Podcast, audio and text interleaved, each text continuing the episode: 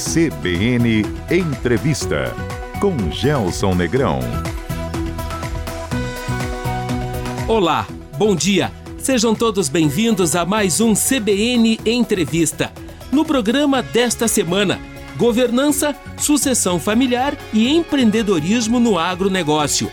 Nosso convidado é o palestrante e professor Fábio Mizumoto, engenheiro agrônomo, mestre e doutor pela USP e especialista no desenvolvimento de empresas familiares no agronegócio. Professor Fábio, bom dia, bem-vindo. É um prazer recebê-lo aqui no CBN Entrevista. Bom dia, Gelson. Um prazer enorme tá, estar aqui com você e seus ouvintes para a gente falar sobre gerações de sucesso no agro. Professor, a cada novo convidado aqui no CBN Entrevista, a gente tenta entender já no início desse papo como pandemia afetou o segmento.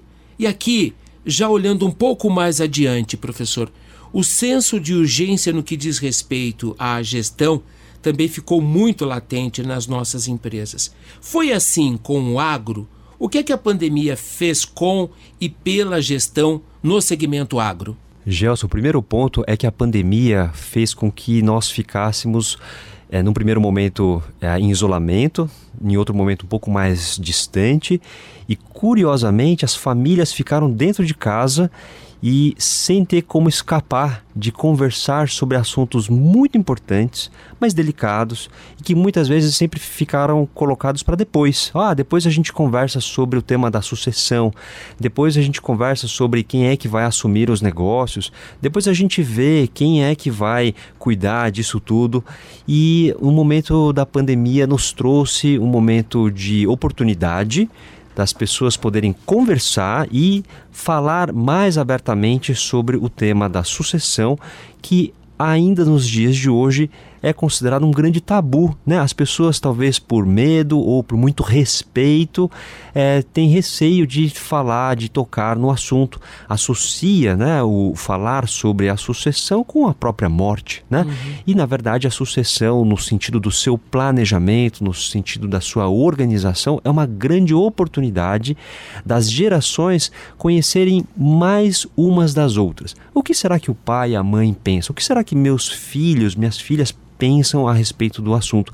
Essa é a grande oportunidade que o momento da pandemia é, tem trazido para muitas famílias. Nos falta cultura para falar sobre sucessão familiar, professor? Em parte cultura, em outros países a carga tributária é muito mais elevada. Posso dizer aqui que a depender do estado onde você se encontra nos Estados Unidos, você vai chegar a pagar 50% de imposto sobre transmissão de patrimônio. A Colômbia, há não muito tempo atrás, era um, um patamar acima de 30%. Né? Aqui no Brasil a gente está falando de um teto de 8%, mas a regulamentação ela é estadual, uhum. então tem estado estado da federação que aplica 4%, tem estado que aplica o máximo que é 8%, e talvez a gente tenha um efeito de que lá fora pelo fato da carga tributária ser tão mais alta, uhum. é, obriga que se faça de fato o planejamento. Gelson, eu queria aqui, não vou dizer que os 8% seja barato, tá? Uhum. A gente tem uma carga relevante sim, sim, mas quando a gente compara com os outros países, é, lá fora é muito mais caro, né? Então a necessidade de se conversar, de se organizar, ela se torna muito mais necessária e aqui a gente ainda tem uma certa questão que nos permite olhar um pouco mais para depois, de fato tem um pouco da cultura do deixar para depois, porque a gente vive no Brasil, né, Gelson? Vai que hum. muda alguma coisa, vai e que muda de repente rápido, eu... né? Exato, de repente favorece, de repente eu tomei já a decisão, porque de fato a gente tem esse exercício sobre o futuro. Professor, herança e sucessão são a mesma coisa? Ah, bom, a gente tem aqui uh, o tema da herança. Muitas vezes a turma fala assim: ah, Fabio, herança é aquilo que o morto deixa para os vivos se matarem, né? Tem já o dito popular, se não me falha a memória, um dito popular turco, né? Corretíssimo. E, o, e a tal da herança, ela suscita muito essa ideia do patrimônio, ah, de eu receber algo que eu vou me beneficiar de, né? E isso, na verdade, é, existem os dois lados da herança herança, né? A herança também traz um senso de responsabilidade. Afinal de contas, eu vou receber algo que eu vou ter que zelar, que eu vou ter que fazer algo de bom, né? Se eu efetivamente quiser honrar aquilo que eu recebi como um presente da geração dos meus pais, eu preciso fazer algo de bom, fazer algo que possa permitir que as futuras gerações também possam é, usufruir e aprender com esse legado. Bom, esse é o lado da herança. O lado da sucessão, a gente tem aqui é, duas avenidas. Né? Existe uma avenida da sucessão patrimonial, que ela está muito vinculada ao da herança, uhum. e a gente tem a sucessão na gestão, que é uma outra história. A sucessão na gestão é eu preciso responder a perguntas do tipo: bom, se o líder atual que está indo trabalhar todo dia, de sol a sol, se essa pessoa não for mais trabalhar, quem é que vai no lugar dela? Então eu preciso definir quem vai ser o sucessor, no primeiro momento o imediato, e depois o sucessor que vai dar conta do recado é, é, na sequência. Então é bem a lógica da passagem de bastão. Eu vou ter um momento em que o líder, a líder atual, vai tirar umas férias mais prolongadas, né? uhum. né? E eu preciso de alguém para não deixar a peteca cair. Essas pessoas, obviamente, na sucessão da gestão, podem ser pessoas da família, como Sim. podem ser pessoas do mercado. Professor, o agro brasileiro vai muito bem, obrigado, do ponto de vista tecnológico, de produção e de produtividade. E quando a gente fala de gestão, como é que vai o agro brasileiro? O agro brasileiro vai muito bem, nós temos uma adoção de tecnologia, seja no campo agronomicamente falando, seja de gestão, que nós estamos num crescente. Uhum. Claro, Gelson, que eu vou te falar que existe espaço para melhorar a gestão no campo? Sim, não há dúvidas, existe muito espaço de melhoria na gestão. E essas melhorias e inovações, elas estão vindo também por meio da nova geração. Olha que curioso, no passado se tinha uma ideia de que trabalhar no agro era fácil. Você não precisava é, estudar, né? Você não precisava ter estudo, como diz o homem do campo. Hoje em dia, se um jovem ele tem vontade e ele quer entregar resultado no campo, ele tem que ser competente. A tecnologia embarcada em máquinas, a tecnologia de gestão em comercialização, aquilo que a gente precisa tanto conhecer poxa, eu preciso entender o que, que um cenário macroeconômico, eu estou falando de movimento de dólar, movimento de bolsa, como é que isso pode impactar? E modelos claros de gestão, né? Exato, como é que isso pode impactar a, a rentabilidade o, da, do, do, meu negócio, né? Então, essas tecnologias, elas é, de fato estão cada vez mais presentes no dia a dia do, do agro brasileiro. Essa boa performance do agro hoje, de novo, professor, que nos faz referência global, já não é efeito reflexo dessa mudança de postura na gestão do negócio?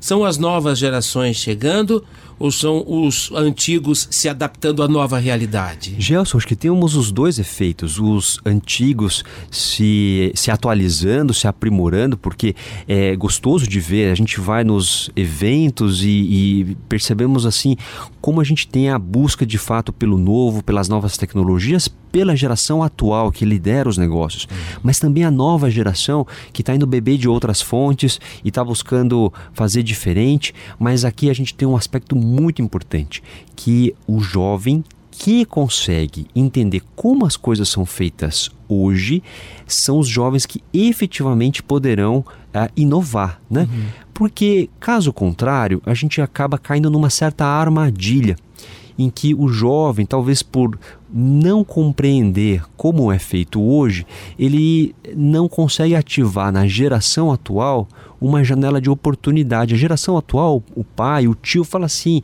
ah, mas esse menino não sabe do que está falando e simplesmente deixa de ouvir. Então a gente entra naquela armadilha do diálogo de surdos e mudos, porque uhum. parece que eles estão conversando, mas efetivamente não está. Como é que a gente sai dessa, né? A chave para isso é de fato o jovem conhecer como as coisas são feitas hoje. Uma vez que o jovem entende e reconhece aquilo que é bom, aquilo que pode ser melhorado, então com reconhecimento, com humildade, ele vai poder propor e ele vai ter uma voz ativa e vai começar, talvez gradativa no primeiro momento, mas vai começar a criar o seu próprio espaço. Professor, e na família que não tem um herdeiro ou um interessado, aspas, na gestão do negócio, tem aí espaço para um novo profissional no mercado ou é um profissional antigo adaptado para a nova exigência específica desse mercado? Tem espaço, Gelson. A gente tem aquele, aquelas famílias que não têm um sucessor na família, pode de fato trazer gente do mercado uhum. é, que esteja atualizado. Pode ser que a, o seu profissional de confiança de muito tempo ele pode se capacitar. Né? Hoje existem inúmeros programas de curta duração, MBAs, totalmente dedicado às particularidades do agronegócio. Quem é esse profissional, professor?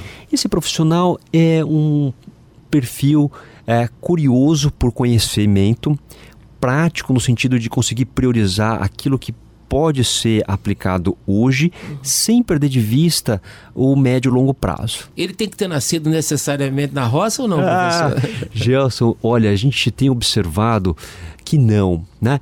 Nascer na roça ou ter a vontade, a paixão sempre ajuda muito. Mas eu, como professor, como docente, estando em sala de aula, cada vez mais eu encontro é, pessoas dos grandes centros que acham que brincadeiras, né? Que que o leite vem da caixinha, né? E que não tem relação nenhuma com o agro, mas que vai trabalhar nos bancos, no mercado é, de capitais e percebe a pujança que é o agro. E essas pessoas se interessam e acabam vindo se capacitar nos nossos programas é, de educação executiva do agro para atuar no agronegócio. Vou dizer mais, Gelson, nós estamos percebendo também estrangeiros ingleses, chineses que vêm fazer um programa de agronegócios no Brasil porque se interessam em participar dessa grande oportunidade que é o Brasil sendo o celeiro do mundo. Professor, a propósito do tema que já estava na nossa pauta, eu tomei liberdade de reunir aqui três questionamentos de três profissionais, de três jovens que têm uma ligação forte com o setor. A Letícia pergunta: eu tenho que necessariamente ter formação na área? Eu preciso ser, por exemplo, uma engenheira? Eu tenho que ter formação em agronomia? Letícia, não. A formação ela é relativa o interesse é soberano. Então a gente percebe que muitas pessoas que têm uma formação distinta, e olha que eu estou falando desde gente que está lá no dentro da porteira, tocando decisões do dia a dia, do tipo, eu preciso tomar a decisão aqui de quanto de adubo eu vou colocar na terra, quanto de defensivo eu preciso aplicar para controlar pragas e doenças, pessoas que estão tomando decisões de comercialização, até mesmo presidente de multinacionais do agro uhum. que não são engenheiros agrônomos, não são técnicos agrícolas, não são veterinários, não estão com formação nas ciências agrárias. Mas eu me refiro aqui a pessoas que eventualmente não tiveram a oportunidade de fazer uma graduação ou até mesmo que fizeram é, uma excelente escola de engenharia ou são advogados, ou são médicos, mas que por paixão pelo que fazem acabam sendo, entre aspas, agrônomos de coração. E está valendo. O Saulo é mais pragmático, professor. Pergunta se essa nova profissão, aspas, paga bem. Olha, Saulo, pagar bem é, é muito interessante, né? Ela pode ser é, estritamente somente aquilo que a gente vai receber na nossa conta no final do mês, né? Mas também tem o pagar bem no sentido da satisfação, né? Do brilho nos olhos, aquilo que te tira da cama de manhã e fala assim, cara, que legal que mais um dia começou e você não se deu conta que era um sábado ou que era um domingo, que era um feriado, porque o agro não para, né? Sim. E você tá lá trabalhando com pessoas que têm paixão, que gostam muito do que fazem. O agro, nesse sentido, ele provê um senso de realização que muitos profissionais que vêm de outras áreas comemoram muito. Falam assim, poxa, Fábio, que bacana, não imaginava que a gente fosse é, dar tanta importância assim ao momento ali de, da colheita, da gente poder celebrar os resultados, ou quando a gente está ali cuidando de um plantel, seja lá uma avicultura, uma suinocultura, e que você vê que está tudo funcionando, o manejo está sendo efetivo, Então existe um senso de realização muito importante. Agora, se a gente for pegar estritamente a informação de remuneração, eu tenho um colega na Fundação Getúlio Vargas, que é o professor Felipe Serigati, uhum. que mostra que de fato nós estamos tendo mais oportunidades de geração de renda para o homem que está trabalhando no campo. Professor, o Fábio, seu xará, ele é de Ponta Grossa, trabalha para uma grande cooperativa na área de assistência técnica. Ele diz: com base nos meus anos de observação, vejo muita dificuldade das primeiras gerações em passar o bastão para os mais novos. Fábio, meu xará, excelente pergunta e ela é alvo de horas de conversa, viu? Mas eu vou dizer o seguinte, né? É, certa vez eu escrevi um artigo que eu não sabia que tinha um título que era o mesmo de um filme de terror chamado A Volta dos Que Não Foram, que é bem a ideia daquele é, é, pai, daquele tio, daquela mãe, daquela tia que não larga o osso, né? Ou na verdade fala que vai, mas não vai. Fica né? vigiando. E né? fica vigiando. Né? Mas eu, eu, eu, eu coloco aqui muito é, o seguinte aspecto: existe um processo que precisa ser completado. Ele é quase que um conjunto de rituais de passagem. Uhum. Existe um momento em que quem hoje está pilotando vai passar por um momento de reconhecer que precisa preparar um sucessor para dar continuidade, porque só assim esta pessoa terá o verdadeiro senso de realização que é falar assim: nossa, eu criei algo que vai perdurar mesmo depois que eu decidi sair de férias. Não existe sucesso maior do que esse. Claro, o sucesso de ter conquistado é ótimo. Melhor ainda é o sucesso de você ver que aquilo que você criou está dando continuidade por meios, por mãos de outras pessoas, sejam pessoas da família, sejam pessoas de mercado, mas é um senso de realização muito maior e é um processo de passagem. Esse processo nem sempre é respeitado. Tem gente que corta caminho olha para isso tudo e fala: ah, mas isso é muito complicado, ou isso vai levar muito tempo, ou quer saber?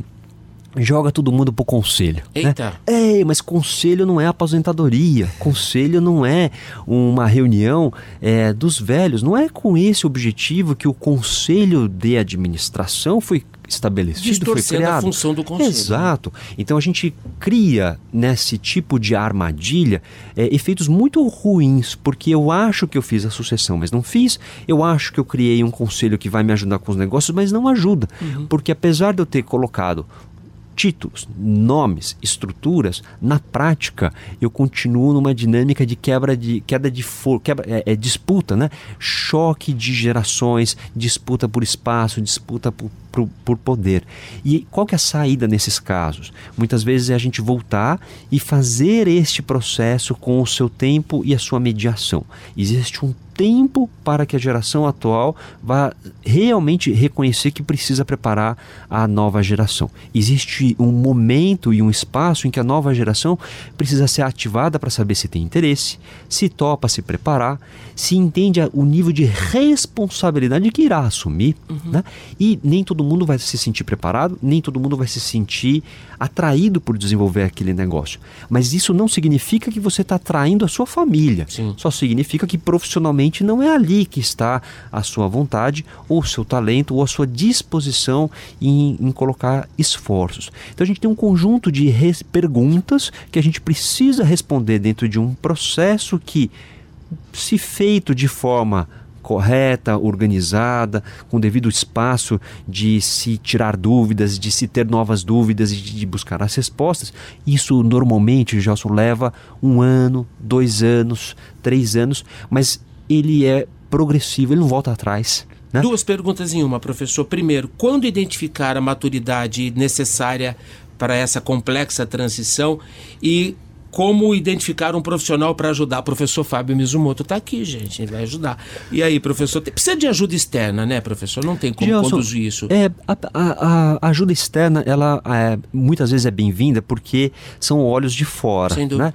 Poxa, Fábio, mas precisa necessariamente ser é, um consultor ou um profissional experiente? Claro que se a, a família tiver é, acesso e for possível, claro que sim, mas pode ser também é, um amigo é, que consegue consiga trabalhar com uma certa isenção, pode ser que seja um colega de, de ou um outro empresário, é, pode ser aquele colega de clube, da associação, tal, que todo mundo traz bagagem e experiência e isso sempre ajuda, não que seja receita pronta que vá necessariamente funcionar, mas são histórias que inspiram e motivam a buscar uma, uma decisão melhor.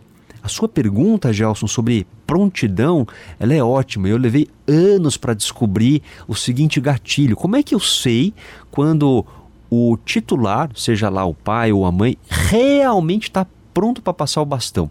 Olha, eu fiz o meu programa de doutoramento, levei cinco anos fazendo pesquisa, tive a oportunidade de é, rodar por esse mundão com vale congressos um milhão de fora. Essa resposta. e trabalho e aprendo muito com cada família que a gente tem a oportunidade de, de atender e, e depois de um bom tempo que eu descobri o seguinte, né? Um pai ou uma mãe está pronta para de fato passar o bastão quando consegue falar com naturalidade o que vai fazer depois de passar o bastão. Se essa resposta não existe, então esta pessoa não está pronta ainda para fazer a passagem de bastão. Talvez, Gelson, venha a seguinte pergunta, mas Fábio, o que, que você mais ouve como resposta, né? Hum. Quando as pessoas sabem então o que vão fazer depois. Gelson, vai desde eu vou abrir novos negócios, eu vou levar o nosso modelo de negócio para uma outra região, eu vou é, viajar para buscar outras ideias da o que, que a gente vai fazer, mas normalmente nunca se fala em parar nunca se fala em aposentadoria. Não está associado a isso. Não está associado a isso. Então, isso é muito curioso. Essa é uma dica poderosa. Porque né? é uma dica poderosa. Quem hoje está à frente dos negócios pode estar lá com seus 70, 80, 90 ou 100 anos de idade. A vontade dessas pessoas como empreendedores é nunca parar. E em tempo com contribuição para entregar em função sem, da experiência. Né? Sem dúvida nenhuma, Josso. Com uma baita bagagem, com um baita aprendizado e que as gerações, eu não estou dizendo apenas a geração de filhos, mas netos também, tem muito que aprender né, com as histórias de sucesso e de fracasso, porque faz parte da trajetória do empreendedor. Professor, para a gente fechar esse primeiro bloco do nosso papo, o segmento agro ele é constituído de representações muito fortes, muito consistentes. E aqui vamos citar as cooperativas, né? E eu sei que governança, sucessão familiar é um tema latente nas cooperativas. Os dirigentes estão preocupados com isso.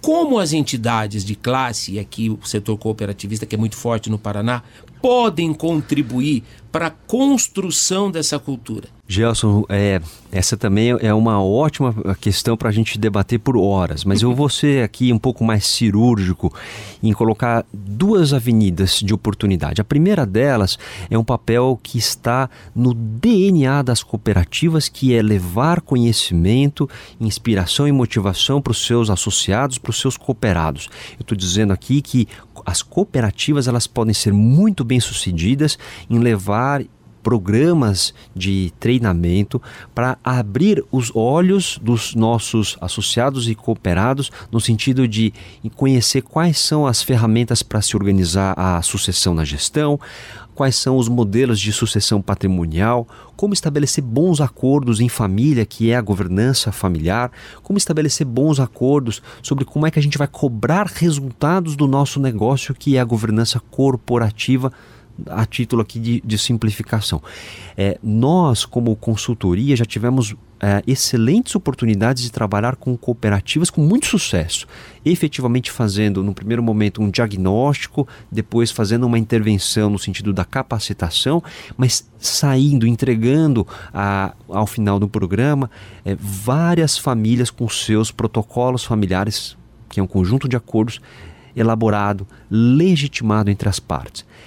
Numa segunda avenida, o Gelson, é a própria cooperativa dando um exemplo. E eu sei que ó, quando eu falo isso uhum. é uma baita de uma provocação, porque a gente sabe o desafio que é fazer uma boa é, governança e um bom planejamento da sucessão.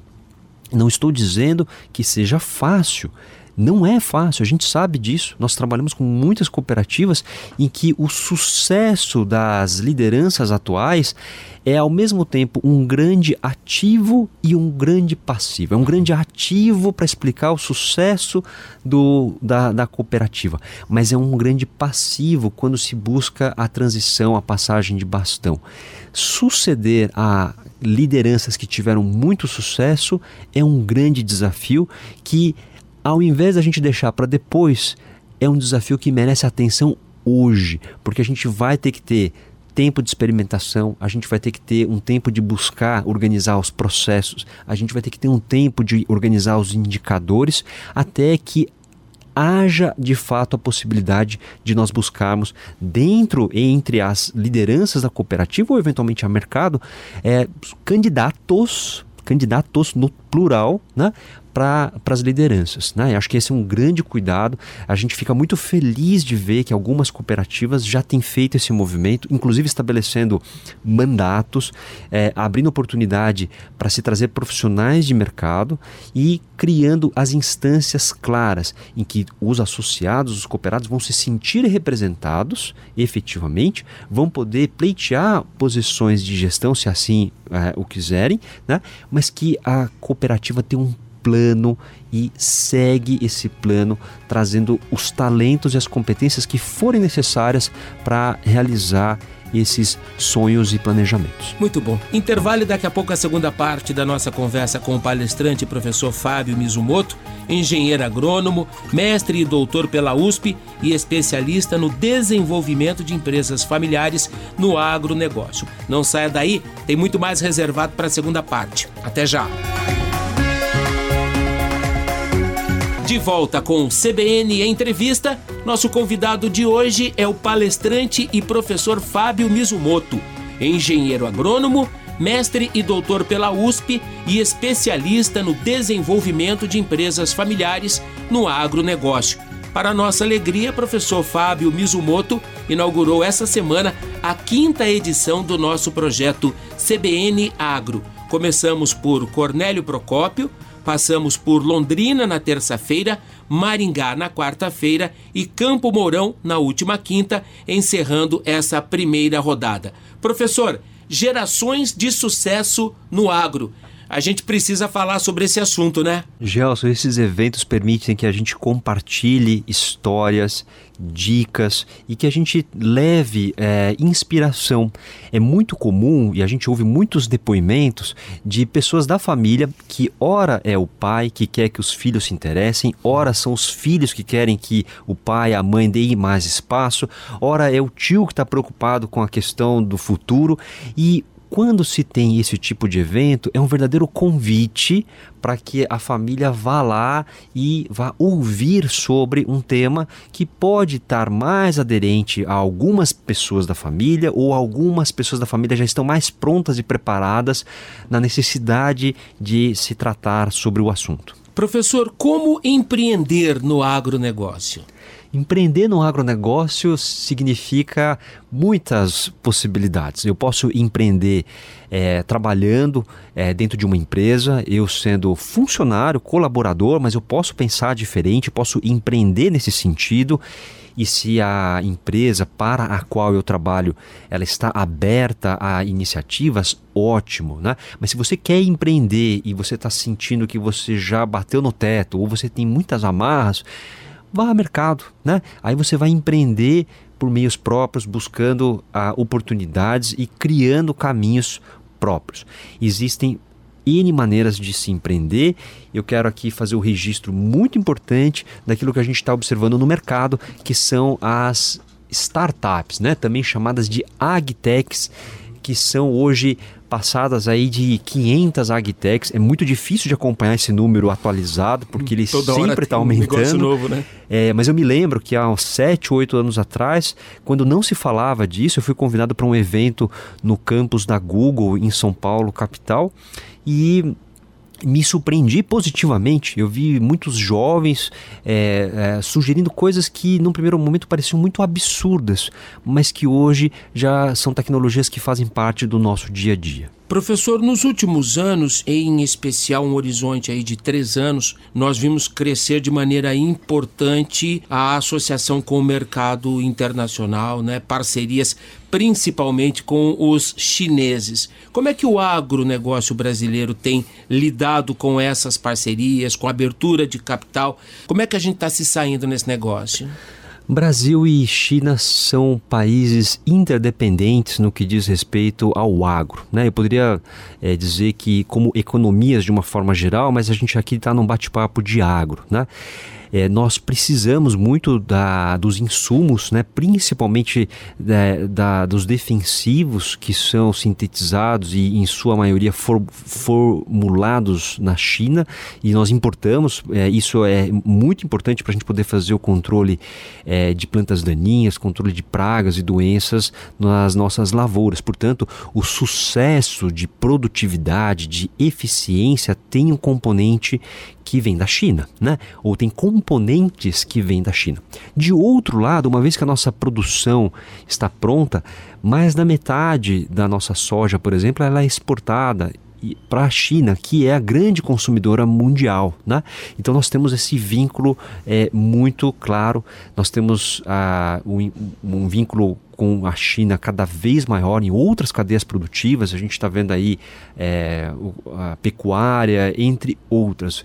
E nós entendemos que a China é o país populoso que mais tende a crescer, vai ser a maior economia do mundo dentro em breve, vai passar os Estados Unidos, é uma questão de mais ano menos ano, e o Brasil é o grande produtor, o grande celeiro do mundo. Então, nós temos uma interdependência é, é, importante. A China precisa da nossa capacidade de produção e a, nós brasileiros precisamos de insumos, de alguns dos insumos, e que o mercado chinês continue demandando a nossa produção. Professor, o senhor teve a oportunidade de acompanhar a COP26 em Glasgow, muitos debates, a primeira semana muito densa da representação política de governos e todo mundo assumindo N compromissos para redução de emissão de gases e sustentabilidade. Qual é a sua opinião sobre o desdobramento disso, esse novo conjunto de compromissos aí e como ele alcança o segmento agro? O agro dos setores da economia, a gente costuma dizer que é o mais interessado na preservação do meio ambiente. Afinal de contas, é, todos nós precisamos de água, precisamos é, é, de ar puro e o agro em particular, se a gente tem mudanças de regime de chuva, por exemplo, impacta, afeta a nossa capacidade de produção. É, pode ser que ah, esses impactos eles sejam maiores em algumas regiões, menores em outras, mas é uma questão de tempo. A gente vai tendo essas alterações e, poxa, como cidadãos, a gente não quer eventos como esses, né? Que aconteceram os temporais aqui no estado do Paraná, é, mais de 700 sinistros num, num único episódio. Então, a gente de fato é, precisamos aqui preservar é, o, o, o nosso meio ambiente. E o o agro, na nossa visão, é o dos setores que tem o maior interesse. Então, a gente está muito interessado sim na preservação, porque é a maneira com a qual a gente pode defender a nossa capacidade de produção. Uhum. O que nos parece ser uma agenda importante é a capacidade do agro em articular esta comunicação e estes pleitos, porque é muito claro, sem uma agenda clara sobre o meio ambiente, o Brasil não vai prosperar porque o agro não vai prosperar. Então a gente precisa, de fato, é, de uma agenda que, se a gente pudesse colocar aqui na lista dos sonhos, né, é, que pudesse ser um plano é, é de governo, né, que fosse um plano, na verdade, suprapartidário, mas que pudesse ficar como uma referência. Não importa quem seja a nossa liderança de momento, mas que a gente sempre siga um determinado plano diretor em relação ao meio ambiente. Precisamos fortalecer a voz do agro, não, professor? Sem dúvida nenhuma. O agro e a sua representatividade, ela é importante nas questões é, do meio ambiente, na própria imagem que a sociedade tem do agro, nas questões várias que o agro já faz uma boa lição de casa entretanto, não tem talvez conseguido fazer à mesma altura a comunicação para a sociedade. Professora, sua resposta é a deixa que nós precisávamos para entrar no tema sustentabilidade. Sustentabilidade do ponto de vista econômico, social e ambiental está na agenda das principais lideranças, sejam de governo, seja de empresas e não diferente no agro brasileiro. Né? Nós temos aqui bons desafios que é conseguir fazer a lição de casa da forma correta e comunicar que nós estamos fazendo da forma correta. Existem aqui N dispositivos, por exemplo, quando a gente olha para o mercado de carbono, né? se fala, olha, o Brasil aqui, e nós já temos empresas assumindo compromissos públicos né? de ser uma empresa de carbono neutro, significa que vai é, efetivamente fazer uma, um mapa de quanto está emitindo a, de carbono para a atmosfera, quanto está retendo e se houver gap, é, essas empresas vão comprar crédito de carbono no mercado. Então são iniciativas louváveis, muito interessantes, que nos colocam na direção correta. E a gente sabe que os desafios são muito grandes. A gente acompanha a história de vários produtores é, que têm buscado é, homologar os seus créditos de carbono e têm tido dificuldades, porque se eu quero vender para a Alemanha é um tipo de certificação, se uhum. eu quero uhum. vender para algum outro país da Europa é um outro tipo de certificação.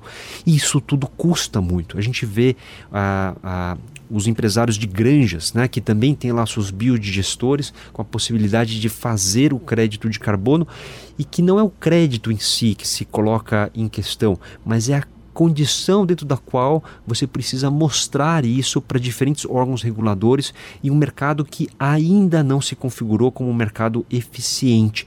E a nossa expectativa é que isso se torne eficiente e a gente consiga sinalizar os incentivos corretos em torno de mais sustentabilidade ambiental. Do ponto de vista de sustentabilidade social, são vários os trabalhos muito interessantes de fundações, é, inclusive de iniciativas de fora do país que premiam agricultores brasileiros uhum. que mostram que fazem a lição de casa da forma correta. Ou seja, você paga um salário digno para as pessoas poderem se sustentar sem empregar mão de obra infantil, sem ter qualquer chance ali de trabalho escravo ou análogo. Então, a gente tem aqui iniciativas muito interessantes que servem como excelentes referências para tudo aquilo que a gente precisa fazer. A governança, Gelson, ela é uma grande oportunidade da gente poder mostrar tudo isso e criarmos caminhos para que mais empresas, mais organizações e mais pessoas se interessem por essa agenda ISD. Esse ainda é um bicho de sete cabeças para o segmento ou para uma parcela do segmento, professor?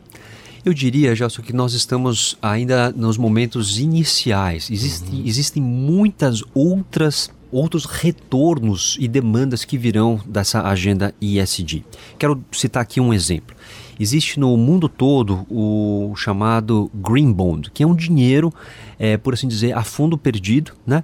que ainda no Brasil a gente não consegue ver é, casos sendo aplicados na sua forma completa. Né? Nós temos o tal do Linked Sustainable Bonds, que uhum. são empresas grandes que conseguem é, praticar uma parte da agenda de sustentabilidade é, mas a gente ainda não conseguiu acessar é, esse dinheiro dos fundos verdes, dos green bonds. Como é que mas, faz para ter esse dinheiro do bônus verde? É, existe uma cartilha, Gelson, enorme, complexa, mas é, objetiva, criteriosa e que vai nos permitir não só a questão do acesso do recurso em si, uhum. mas a chancela. O valor do carimbo, nesse caso, é enorme. Né? Então, sabemos de empresas que buscam essa qualificação e ela será muito bem-vinda.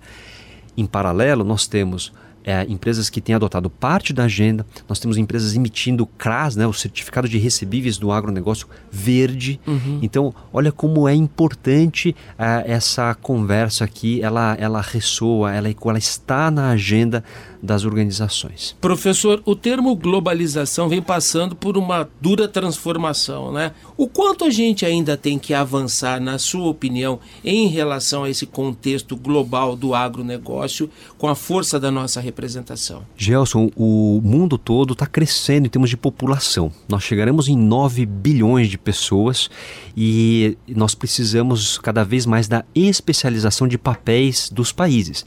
O Brasil tem uma vocação e uma capacidade de produção de alimentos, de fibra e de energia. Então, para alimentar e para suprir o globo né, destas necessidades, e aí nós temos a, um peso enorme de Ásia, né, com a demanda é, por alimentos, por energia, por fibra, nós precisamos de fato continuar investindo nas relações entre países, entre blocos e nesse sentido global. Uhum. As nossas cadeias é, produtivas, os nossos sistemas, eles estão cada vez mais conectados. É bem verdade que a pandemia nos colocou uma luz amarela. Sim. Vários países, inclusive o Brasil, já revê essa questão da dependência de determinados insumos. Talvez se pense aqui em momentos de nacionalização. Claro que, para efeito de plano B, pode ser interessante, pode ser razoável, mas que nós continuaremos como cadeias globalmente conectadas, uhum. essa é uma realidade inclusive imposta por essa era digital. Irreversível, né? Irreversível, irreversível. A gente acabou de voltar de Dubai e a Expo Dubai foi um bom exemplo. Os anfitriões, inclusive dos Emirados Árabes, não produzem comida nenhuma, compram tudo. Até quando seremos provedores de commodities? Exato. E passaremos a ganhar mais dinheiro vendendo o produto acabado para o consumo? Nós tivemos lá em 97 a Lei Candir, uhum. que ela veio com um propósito muito interessante e promissor, que é o fato da gente desonerar de impostos as nossas exportações. Isso é muito interessante, muito inteligente. Vários países utilizam desse tipo de incentivo. Entretanto, essa disposição do governo federal eh, não conversa com o governo estadual. E nós caímos na boa e velha guerra, muito conhecida, muito debatida, é, principalmente de ICMS. O que eu não vou entrar na, na tecnicidade do tema, mas no final do dia incentiva que o Brasil exporte soja em grão Sim. e não a soja desdobrada em farelo e óleo. E não, talvez, o resultado da parte proteica da soja que foi para ração e que virou frango ou que virou suíno, que vai ser por sua vez exportado. É. Então nós temos aqui um sistema que ele vai é, é, ganhar um outro tipo de potência e de energia quando a gente conseguir olhar para sistemas mais modernos, que a gente consiga simplificar a, a questão tributária e talvez olhar para mecanismos de é, arrecadação por a, justamente sobre o valor agregado. Né? Uhum. Né? Isso vai permitir que a gente consiga criar mais incentivos em torno da exportação de valor agregado. A gente tem aqui essa parte é, do componente tributário, mas também temos uma, uma questão de política de desenvolvimento. Eu me recordo que há cerca de três anos atrás eu fui convidado para conduzir workshops com empresários em Bogotá e Medellín, na Colômbia, e em Lima, no Peru. E foi uma promoção de quem? Né? Do governo holandês com as agências de fomento às exportações dos seus respectivos países, ou seja, Pró-Colômbia, é, que seria o equivalente à nossa Apex aqui no Brasil, juntamente com o governo da Holanda, é, fizeram um programa de desenvolvimento do crescimento das empresas da Colômbia e me chamaram para fazer essa, esses, esses workshops que foram foi de um aprendizado riquíssimo principalmente para mim, porque eu, eu me deparei com N empresários dos mais diversos setores. Eu tinha ali no nosso workshop, desde o produtor de cacau, produtor de café, até mesmo o exportador de serviços de tradução simultânea, uhum. o empresário de equipamentos de alta tecnologia para a área médica e todos eles interessados em como é que a gente pode fazer para exportarmos a nossa o nosso produto, o nosso serviço, o nosso conhecimento, a nossa capacidade de produzir e a nossa liberdade de empreender. Olha que agenda Isso bacana. Isso sim é 360, hein? Isso, olha que agenda bacana. Então, quando a gente olha para o empresariado brasileiro, eu tiro o chapéu porque, poxa vida, são heróis, porque afinal de contas fazer o que fazem dentro de tantas dificuldades é realmente é, é, muita coragem, muita paixão por aquilo que se faz. Nem por isso a gente vai abrir mão de é, arrumar a casa. A gente precisa arrumar a casa. Sem dúvida. Né? E eu entendo que é, esse bate-papo nosso aqui serve muito para a gente poder é, inspirar, ativar mais pessoas que possam se engajar numa agenda de melhorar o nosso ambiente de negócios. Professor, toda a orientação ela é muito bem-vinda, sobretudo neste momento. Eu vou fazer uma pergunta grandona aqui, porque eu quero ouvir sobre o seguinte para a gente encerrar. Nós estamos às vésperas de um ano político e a gente sabe que a política interfere brutalmente nos negócios e, infelizmente, nem sempre da maneira positiva que nós esperávamos. A inflação voltou a dois dígitos. É, no segmento agro, especificamente, nós tivemos um 21 difícil por conta de estiagem e de geada que quebraram de maneira recorde a produção de milho e isso encareceu o produto lá na frente. O que, é que o senhor tem dito para os seus clientes, para os seus parceiros, em relação a cenários para 2022? Gelson, é, a gente faz um paralelo com o o agro e o mercado financeiro. Né? Eu estou ali na Avenida Paulista, na Faria Lima, e a gente percebe nervos à flor da pele de quem está no mercado de capitais, mercado financeiro, efetivamente olhando para cenários de políticos de 22 e os seus desdobramentos para a economia. Né?